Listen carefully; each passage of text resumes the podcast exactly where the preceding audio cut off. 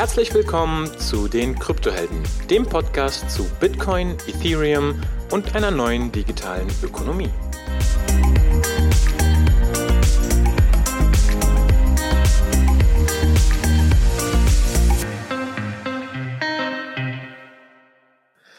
Hallo und herzlich willkommen zu den Kryptohelden. Ja, es gibt uns noch. Nein, wir sind nicht weg und der Meme ist auch nicht mehr lustig. Hi Hung, wie geht's dir? Lass uns nicht drüber sprechen. Lass uns direkt einsteigen. Guck mal, Ohne ich habe geschaut. Vor vier Monaten haben wir die letzte Episode gemacht. Das ist doch eine gute Cadence. Dreimal im Jahr, schöne Folge, einmal Jahres, einmal Jahresrückblick äh, und dann halt die ganzen Explosionen und Exploits. Ja, so, so ist es. Und das ist der Grund, warum wir heute zusammenkommen, oder? Was ist da passiert? Ohne, erzähl's mir. Ich wollte erstmal fragen, wie es dir geht. Nee, was lass du machst. es, lass es. Ich, ich, es. Es geht jetzt um das Thema. Es ist doch total crazy. Was geht gerade ab? Also, unsere letzte Folge war ja über Terra und ähm, Luna. Über den Luna Collapse. Und das ist im Prinzip äh, der Anfang gewesen vom Ende von FTX. Ähm, ich bin mir nicht sicher, ob es Gerüchte sind oder ob es schon bestätigt ist, aber letztendlich ähm, wird vermutet, dass nach dem UST-Crash, dass es einen großen Outflow von dem FTT-Token, dem nativen Token von FTX, aus FTX in Alameda Wallets gab. Was das zu bedeuten hat, da gehen wir gleich nochmal drauf ein. Aber ich würde, um einen Überblick zu schaffen, vielleicht mal so drei bis fünf Minuten ganz kurz eine Timeline geben, was passiert ist. Ja, sehr gerne. Ähm, also FTX, für alle, die es nicht kennen, ist eine zentralisierte Handelsbörse, Centralized Exchange aus den Bahamas. Ähm, es gibt FTX US, was quasi der, eine separate Firma ist, die reguliert ist in den USA. Aber die normale weltweite Exchange aus den Bahamas war eben, naja, offshore äh, so reguliert, wie es nur sein kann dort. Also, also quasi gar nicht.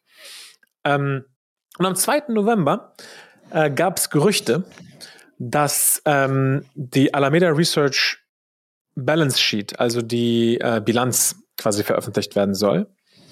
Und was dort erschreckend war, ist, dass der Großteil aus der, der Reserven aus dem FTT-Token, also dem eigenen nativen FTX Governance Token und Fee-Token und Solana, dem Sol-Token, bestand. Es gab kaum BTC, es gab kaum, kaum ETH und es gab kaum Fiat.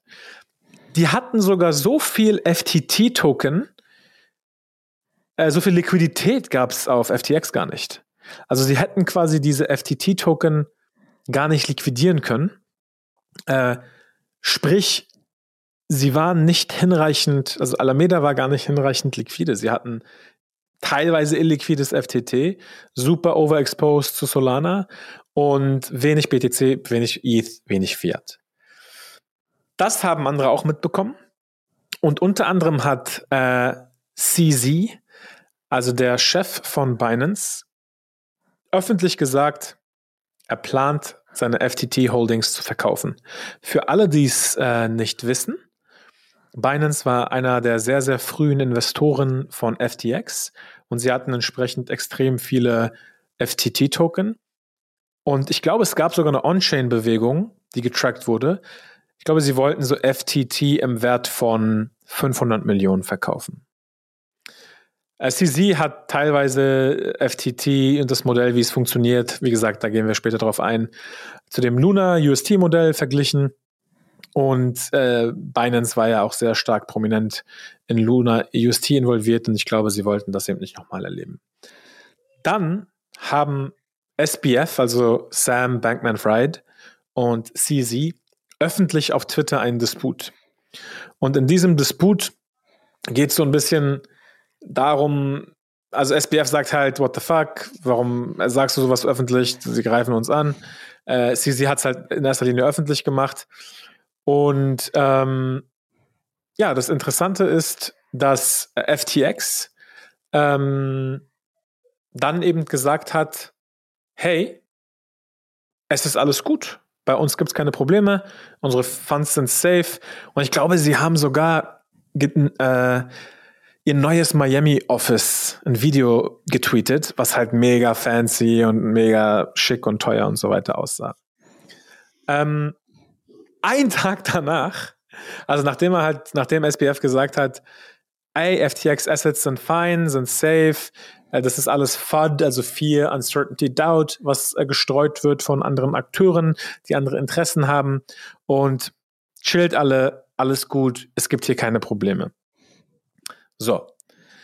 Jetzt sind wir so beim 7. November ungefähr.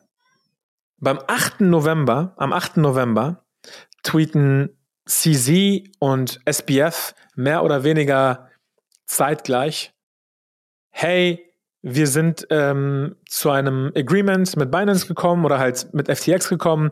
Wir arbeiten gerade an einer Übernahme. Ähm, es gibt ein Non-Binding LOI, Letter of Intent, der ist halt nicht bindend. Und CZ sagt halt noch, FTX hat uns nach Hilfe gefragt, weil sie halt einen krassen Liquidity Crunch erleben. So, vielleicht mal ganz kurz pausiert und nur beschrieben, was da passiert ist. Dadurch, dass CZ das getweetet hat und diese Gerüchte aufkamen, ist der FTX-Preis, äh, sorry, der FTT-Preis unter 22 Dollar gegangen. Und dadurch war er danach quasi im freien Fall. Es gab keinen Bottom mehr. Ich glaube, der Preis ist um 75 Prozent gefallen.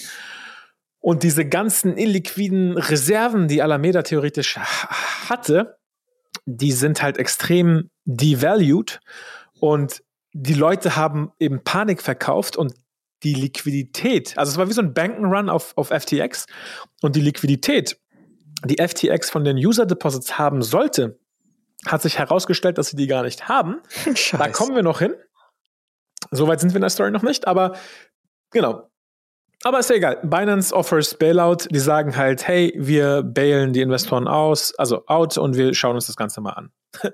Ein Tag danach, am 9. November, äh, sagt CZ, äh, wir haben uns das angeschaut, Corporate Due Diligence, ist eine, die finanzielle Situation ist eine komplette Katastrophe. Der hat gesagt, beyond our control or ability to help. Und äh, das war natürlich so ein Hin und Her für die Leute, weil ich weiß nicht genau wo, aber ich glaube, zu dem Zeitpunkt hat dann FTX auch irgendwann ähm, die Withdraws deaktiviert mhm. und hat eine riesenrote Meldung hingemacht, hey, ähm, bitte nichts mehr depositen, aber wir müssen die Withdraws jetzt kurzzeitig ähm, deaktivieren, weil wir, also die, die Ausflüsse aus der Exchange quasi, weil wir erstmal jetzt schauen müssen, was hier passiert. So. Diese Liquiditätskrise hat ähm, eben die amerikanischen Regulatoren, also SEC hauptsächlich, äh, dazu gebracht, dass sie das mal untersucht haben. Und ähm, interessanterweise haben die eben gesagt, dass FTX US fein ist, dadurch, dass sie eben reguliert sind in den USA, aber die FTX Global war eben äh, davon betroffen. Dann haben parallel, es hat wieder so ein, so ein Domino-Effekt ausgelöst. Crypto.com hat Deposits äh, verzögert und Withdraws ähm, quasi ähm, äh, gestoppt. Ähm, ich glaube, BlockFi ähm, ist inzwischen Insolvenz. Mehrere Projekte, die mit FTX in Verbindung waren, äh, sind pleite gegangen. Solana hat irgendwie 70 Prozent des Tokenpreises verloren. Und am 10. November ist letztendlich Alameda Research gefallen. Und dann hat sie äh, SBF auch getweetet, hey, I fucked up, I should have done better.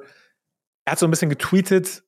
Es war aber weird, weil er sich nicht wirklich entschuldigt hat und es klang alles so salopp. Und da waren aber, es ging um 10 Milliarden Nutzerfunds.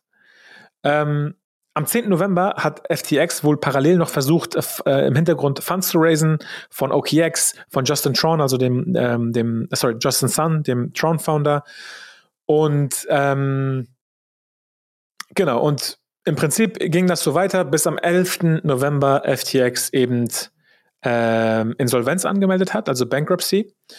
Und SBF, also Sam, ist dann als CEO zurückgetreten. Das wurde auch alles announced auf Twitter und so weiter und so fort. Am 12. November hat sich dann herausgestellt, dass mindestens eine Milliarde Nutzerfonds fehlen. Ähm, es hat sich im, im, im, also rückblickend hat sich herausgestellt, dass SBF 10 Milliarden US-Dollar Nutzerfunds von FTX nach Alameda geschifft hat. Und ich erkläre auch gleich, wie die das gemacht haben. Aber das waren quasi nicht autorisierte Transaktionen, weil irgendwelche Leute Zugang zu Keys hatten und Prozesse nicht eingehalten wurden. Und am 13. November ähm, haben dann die Behörden in den Bahamas ähm, auch angefangen, das Ganze zu äh, untersuchen. Es gibt so viele Kontroversen hier, aber ich will einmal ganz kurz erklären, wie sie diese, dieses Konstrukt aufgebaut haben, ähm, dass sie 10 Milliarden Nutzerfonds quasi ähm, weggeschoben haben. Also das haben sie so gemacht. FTX hat ähm, FTT gedruckt oder gemintet, den Token, den eigenen Token. Diesen FTT-Token haben sie an Alameda, also auch quasi die eigene Firma, verliehen. Alameda hat gegen diese FTTs, die sie quasi mehr oder weniger von der eigenen Firma ausgeliehen haben, also ge geborrowt haben, haben das als Loan genommen und Free Money, also haben das als Loan genommen, die FTT, die von FTX gedruckt wurden, und haben dafür echte Assets, entsprechend Nutzerassets, die deposited wurden von verschiedenen Unternehmen, sich wiederum geborrowt. Es war quasi intern gehebelt und haben damit einen Profit gemacht und das Ganze rinse und repeat. Also nochmal kurz zusammengefasst. Die Nutzerfunds wurden quasi als Loan an Alameda gegeben und das Kapital, was das gerechtfertigt hätte, damit, dieses Nutzer, damit diese Nutzerfunds in erster Linie überhaupt ausgeliehen werden dürfen, das war eben gedeckt durch den eigenen FTT-Token, der einfach gedruckt wurde. Also komplett Ponzi, aber Hardcore Ponzi. Money printed out of thin air. Ähm, und als, als FTT dann entsprechend gecrashed ist, waren diese Loans, die Alameda äh, hatte, eben nicht mehr gedeckt. Vieles wurde liquidated, Alameda komplett wrecked, Nutzerfunds weg. Das ist aber noch nicht alles, bevor wir gleich eintauchen. Das ist nicht alles. Das ist nicht alles. Ich sag noch zwei, drei Kontroversen und dann können wir eigentlich eintauchen. Also zum einen gab es Leute über die Bahamas, die KYC waren, die irgendwie zwischendurch immer noch Nutzerfonds aus FTX abheben konnten, obwohl das eigentlich eingefroren war. Dann gab es irgendeine Art von Hack, wo aus irgendeinem, also ich weiß nicht, ob es ein, ob es ein Hack war oder ob es quasi eine interne Transaktion der ähm, Regulatoren in Bahamas war, aber dann wurde auf einmal ein FTX-Wallet, wo 663 Millionen drauf waren, wurde dann geleert. Und dann kam heraus, die FTX-Crew, das sind alles so Ex-MITler, die bei Jane Street gearbeitet haben, die haben alle untereinander irgendeine romantische Beziehung, sind alle Polyam, äh, also Polis, man sagt ja, ähm, wenn du quasi ähm, nicht monogam, sondern polygam bist. Ähm, also eine richtige Polyamorie quasi hat da geherrscht zwischen zum Beispiel Caroline ähm, und SBF. Das waren so Sachen, die immer mehr ans Licht gekommen sind. Und dann kam am Ende raus, ey, das sind, it's a bunch of kids from MIT that know each other from Jane Street that are in a romantical relationship with each other. Aber die sind eigentlich gar nicht so wirklich, die haben gar nicht die Fähigkeiten, also hat man im Nachhinein gesehen, wie sie operiert haben, das Ganze so schnell so aufzubauen. Und der letzte Punkt, das ist so ein bisschen Verschwörungstheorie. Ich weiß nicht, wie, inwiefern ähm, die ähm, Beweise da belastbar sind. Aber der Vater, glaube ich, von SBF ist ein bekannter Professor an der ähm, MIT und der hat wiederum eine Beziehung mit Gary Gensler. Und Gary Gensler wissen wir, SEC USA, äh, Regulation. Und jetzt ist halt so ein bisschen die Überlegung im Raum, ob die so einen Freifahrtschein bekommen haben durch die Connection vom Vater, weil die sich alle kennen von früher übers MIT. Und naja, lange Rede, kurzer Sinn. Was lernen wir daraus, Hung?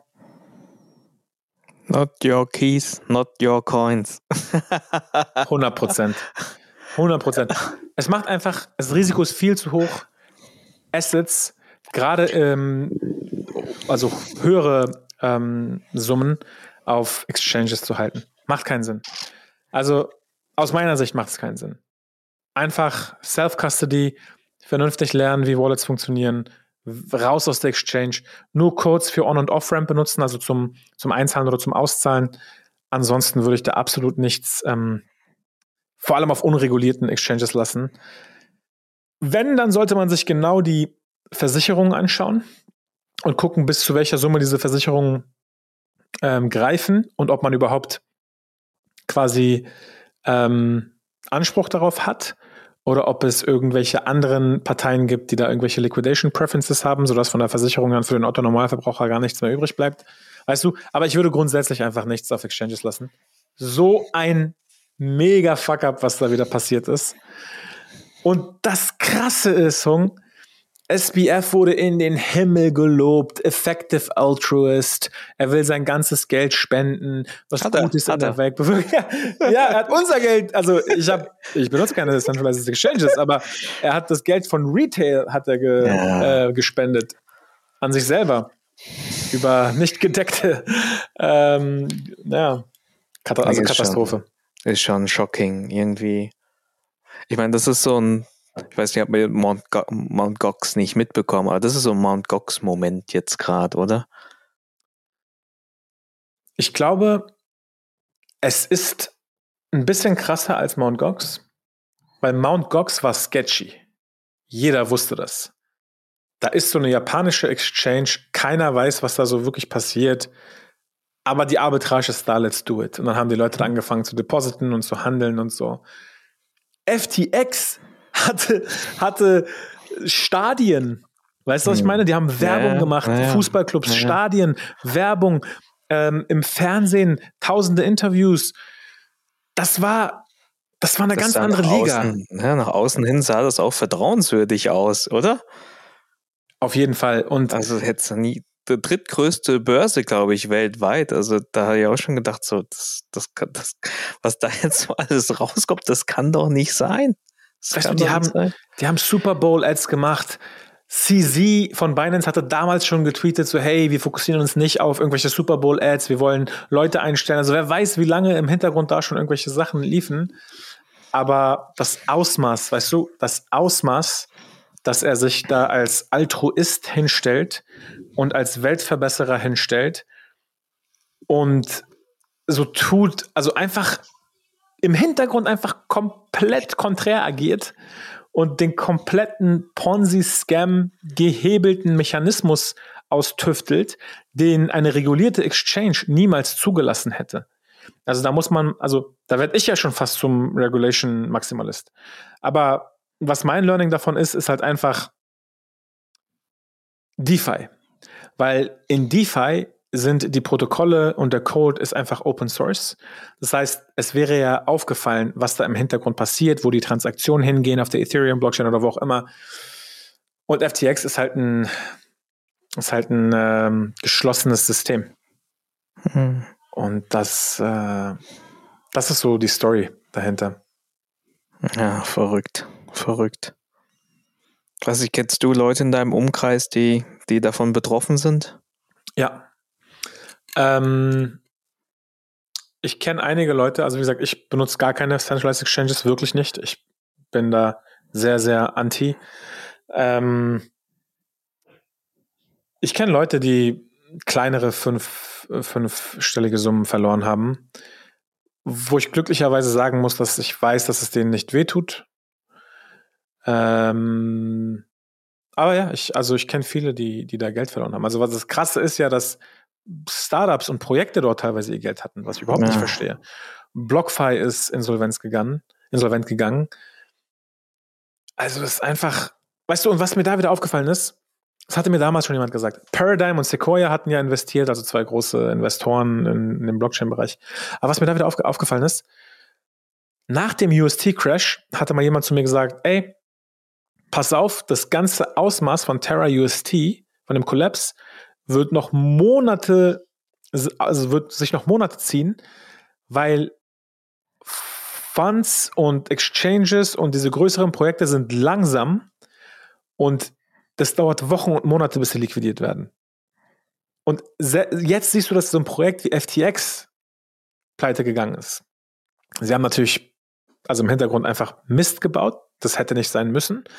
Aber dadurch ist jetzt zum Beispiel BlockFi insolvent gegangen. Und ich glaube einfach, dieser Rattenschwanz und dieser Dominoeffekt wird noch weitergehen. Also es wird immer noch Unternehmen geben, die aufgrund der Terra-Geschichte ähm, pleite gehen werden. Und jetzt durch FTX und BlockFi wird es wieder neue Unternehmen geben, die, wo wir noch gar nichts von wissen, die ähm, kollapsen werden.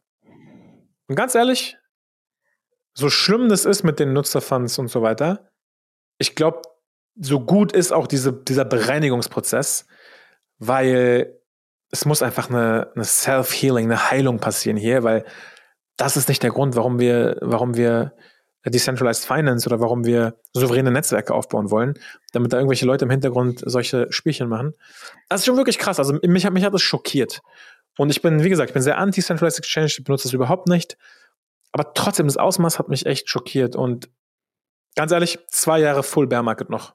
Oder ein, ein Jahr Minimum noch Full Bear Market ist meine, meine Schlussfolgerung hier. Kein Investment Advice. oh Mann, hey. Na gut, naja. was machen wir jetzt damit? Not your keys is not your coins. Das lernen wir. Und äh, sonst? Also ich würde mal sagen, schaut euch Self-Custody an. Wie funktionieren Wallets? Äh, wie funktionieren Hardware-Wallets? Ähm, wie kann ich das alles selber verwalten?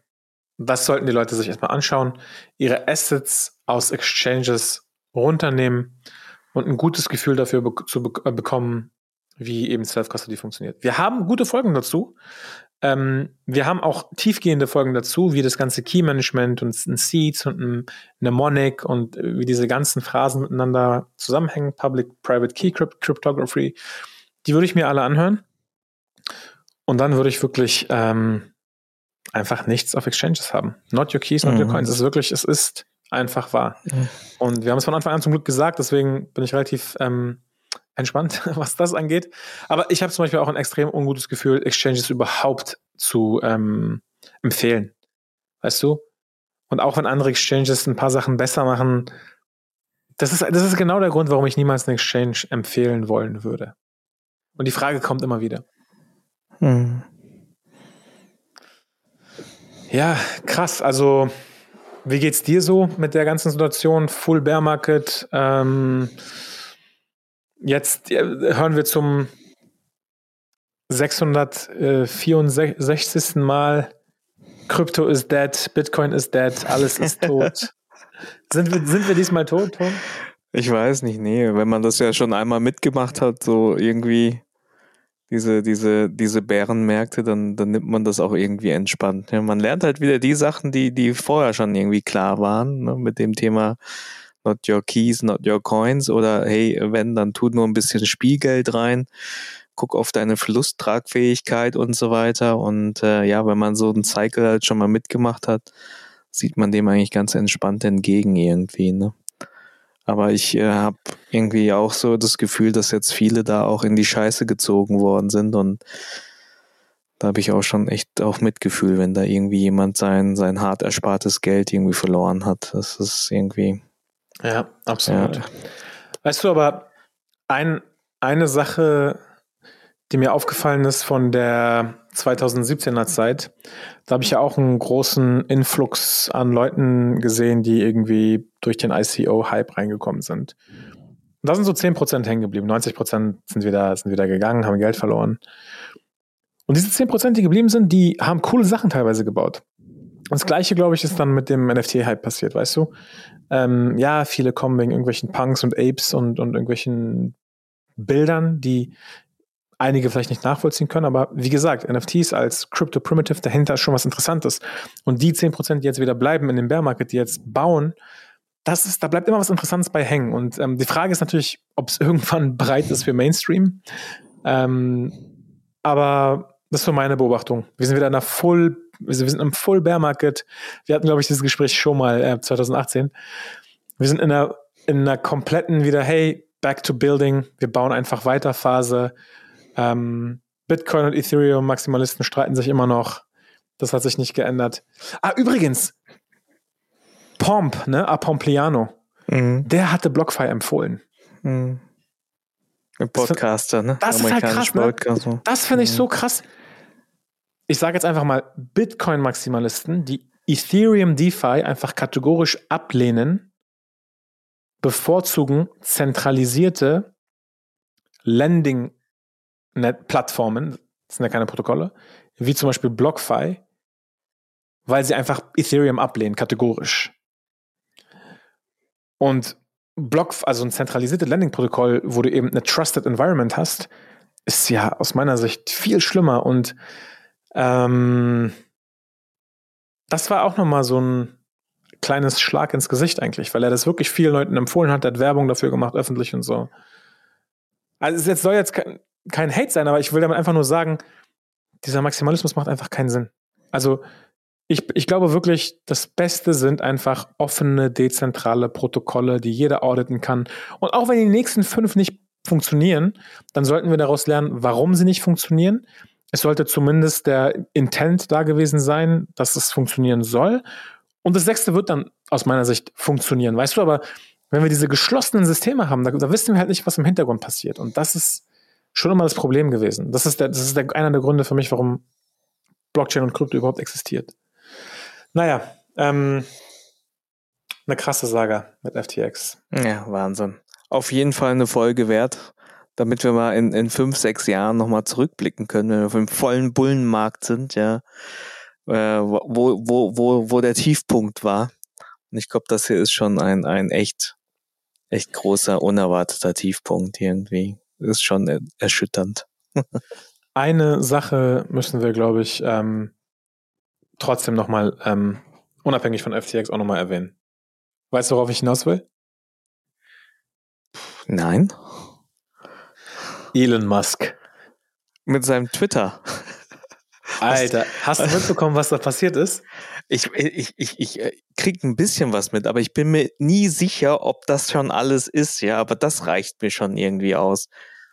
Also seitdem der, seitdem äh, er den Laden übernommen hat und die Hälfte der Leute rausgeschmissen hat und keine Ahnung. Also ich, ich frage mich auch, wie, wie, wie das mit Twitter, wie das hier weitergeht, ja. Aber erzähl mir mehr. Also ich meine, viel mehr, viel mehr war es gar nicht, aber Elon Musk hat Twitter, also hat äh, Anteile, Mehrheitsanteile an Twitter gekauft, hat, ich glaube, in seiner ersten Woche Policies eingeführt, wie zum Beispiel, jeder muss ins Büro, kein Remote Work mehr, hat dann angefangen, wirklich gefühlt 90 Prozent der Leute zu entlassen, einfach. Ich kenne Leute ähm, bei Twitter, die entlassen wurden. Direkt als Folge der Elon Musk ähm, Übernahme quasi.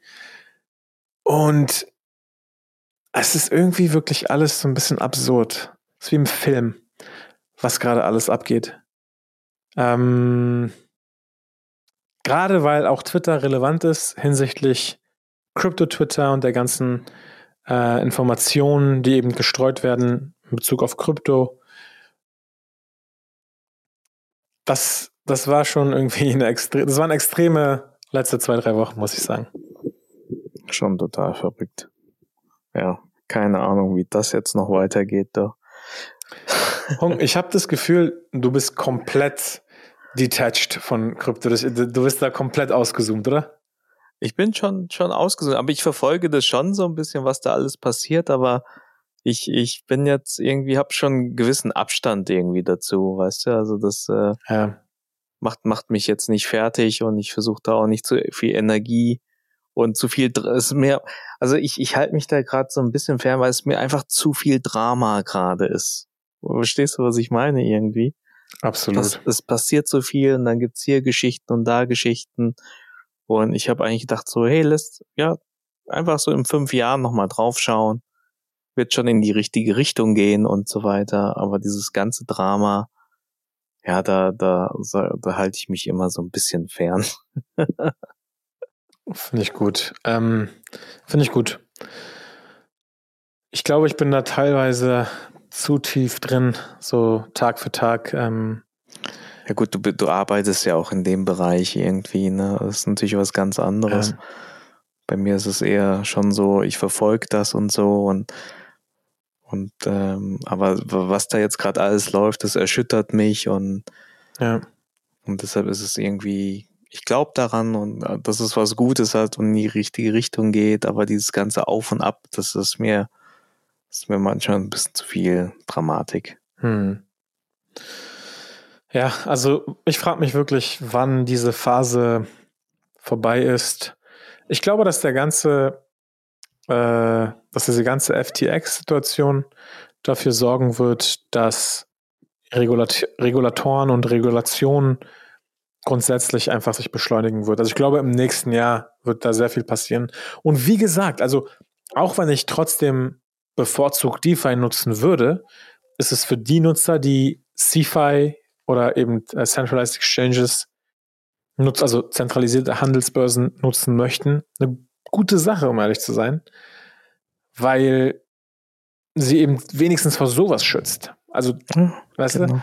Aber natürlich, ähm, ja, Centralized Exchanges also ist halt komplett gegen die Philosophie von, von Krypto eigentlich. Aber ich glaube, ich, wie du sagst, also ich, ich, nicht jeder ist für DeFi bereit gerade, ne? Auch mit der UX und so weiter. Ich glaube, das kriegt halt auch nicht jeder hin. Mhm. Und irgendwie so, so, ich glaube schon, dass man so ein Centralized Finance irgendwie jetzt halt braucht, ja. Damit, damit auch normale Typen, normale Menschen da irgendwie, äh, ja, ja, äh, einen Einstieg finden können. Ne? Ja, macht total Sinn. Also bekomme ich auch mit. Und ich glaube, UX ist eines der Probleme, die äh, in dieser Branche noch komplett ungelöst sind. Das ist einfach, weißt du, diese Wallet Experience, diese Signing Agents, auch Hardware Wallets, wie, dass man da irgendwelche Sachen approven muss, verifizieren muss, was man da genau tut. Es ist schon nicht nutzerfreundlich. Ja, noch nicht. Gell? das stimmt, das stimmt. Naja, dann, dann haben wir heute äh, tolle Themen. FTX, Elon Musk auch noch mit drin. Also ich glaube, die nächsten Wochen bleiben auch noch weiterhin spannend, oder? Du, ich sag nur eins. Äh, in fünf Wochen machen wir Jahresrückblick, oder? Auf jeden Fall. Das ist unsere nächste Folge. Da gibt es genügend Themen, die wir aufzubereiten haben. Ich glaube, das wird auch ein 2022 Jahresblick. Ich glaube, das wird ein besonderer Rückblick irgendwie, ne? Besonderes Jahr. Wir werden, wir werden sehen. Hung, noch mal eine andere Frage. Bist du eigentlich zurzeit noch auf Telegram? Äh, eigentlich, äh, die App habe ich drauf, aber ich gucke da fast nie rein. Pa okay. Passiert da noch viel in du, unserer ich, Gruppe? Ich, ich glaube, unsere Gruppe ist tot. Oh. Ab und zu, ab und zu sehe ich da, ähm, also jetzt hat nichts mit dem Bärmarkt oder so zu tun. Ich ja. glaube einfach, wir haben uns nicht so wirklich drum gekümmert. Aber ähm, ab und zu sehe ich da mal irgendwelche Scam-Posts, die versuche ich zu löschen und zu unterbinden. Aber ne, also so viel passiert da nicht. Okay. Ja, das ich muss ich mal reinschauen. ich schau mal ganz kurz, wie viele Leute wir in unserer Gruppe haben. Ähm, 525 also ich glaube, wenn man, wenn man das aktiv fokussieren würde mit einer neuen Gruppe, kriegt man die Anzahl in so einer Woche hin. das haben wir in vier Jahren geschafft. Du, Der harte ja. Kern.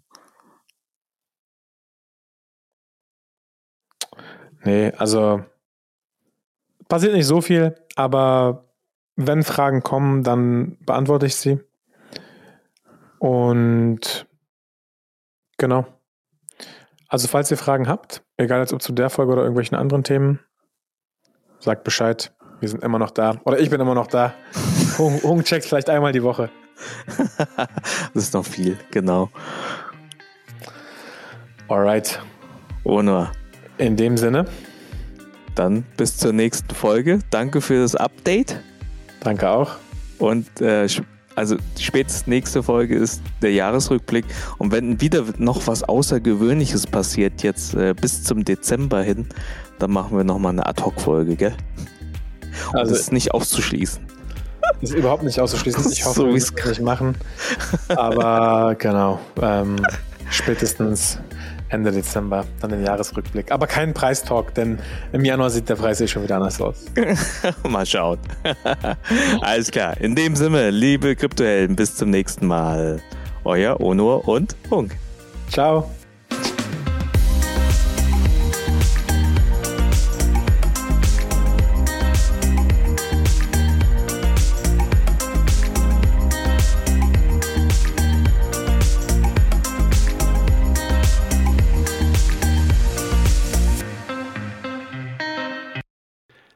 Liebe Kryptohelden, wenn ihr fleißig äh, mitdiskutieren wollt, kommt in unsere Telegram-Gruppe. Wenn ihr ansonsten Feedback habt zur Folge, kontaktiert uns gerne entweder über Telegram, Twitter oder direkt über unsere Webseite.